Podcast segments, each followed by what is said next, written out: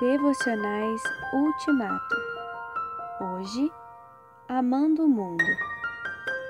Não amem o mundo nem o que nele há. Se alguém ama o mundo, o amor do Pai não está nele. 1 João 2,15 Estar no mundo, ver o mundo e experimentar o mundo são atitudes diferentes de amar o mundo. Assim como ter o pecado e sentir o pecado são diferentes de amar o pecado. Abraão certamente teve propriedades, mas não as amou. Ele reconheceu que Deus fez dele um mordomo sobre essas posses e as administrou adequadamente. Davi foi um rei poderoso, mas não exigiu sua própria vontade. Pelo contrário, governou de acordo com a vontade de Deus.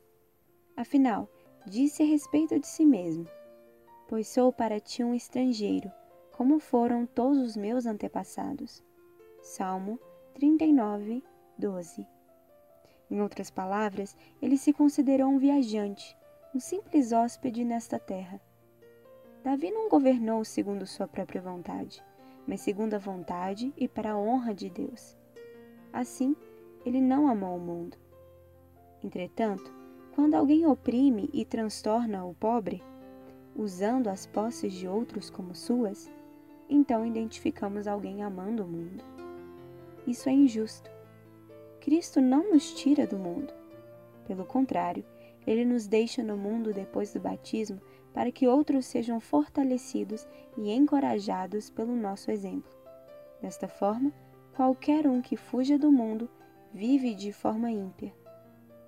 Cristo diz que o Espírito Santo convencerá o mundo do pecado, da justiça e do juízo.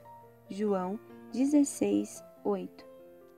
O mundo está repleto de pessoas que têm se distanciado de Deus e nada sabem sobre ele.